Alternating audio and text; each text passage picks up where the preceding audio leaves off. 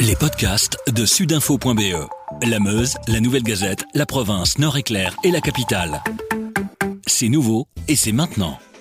Ce lundi, le centre de crise et le SPF Santé publique ont tenu leur traditionnelle conférence de presse. Comme d'habitude, ils font le point sur l'évolution de l'épidémie de coronavirus en Belgique. Et le moins qu'on puisse dire ce lundi, c'est que les nouvelles ne sont pas bonnes, Nina. En effet, si la semaine dernière on parlait plutôt d'une stabilisation des contaminations, il n'en est plus rien aujourd'hui. La Belgique a dépassé ce lundi la barre des 2000 nouveaux cas par jour en moyenne. Et rien que sur la journée du 30 septembre dernier, on a enregistré plus de 3000 infections dans notre pays. Cette tendance à la hausse est enregistrée dans toutes les provinces belges, mais la situation reste particulièrement inquiétante à Bruxelles. Oui, cela fait maintenant plusieurs semaines que le plus grand nombre de cas est enregistré dans la région de Bruxelles-Capitale. Ces derniers jours, c'est quatre communes bruxelloises qui ont été particulièrement touchées. À elles seules, elles représentent 10% de l'ensemble des nouveaux cas diagnostiqués dans toute la Belgique la semaine dernière.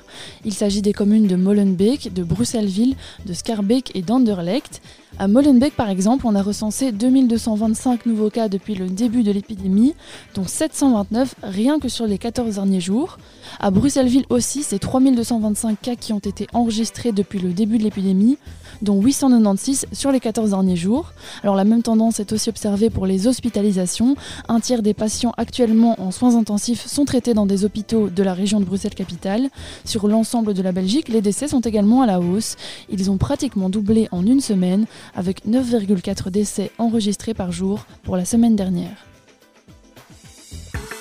Avec sudinfo.be, la Meuse, la Nouvelle Gazette, la province Nord-Éclair et la capitale, passez en mode local.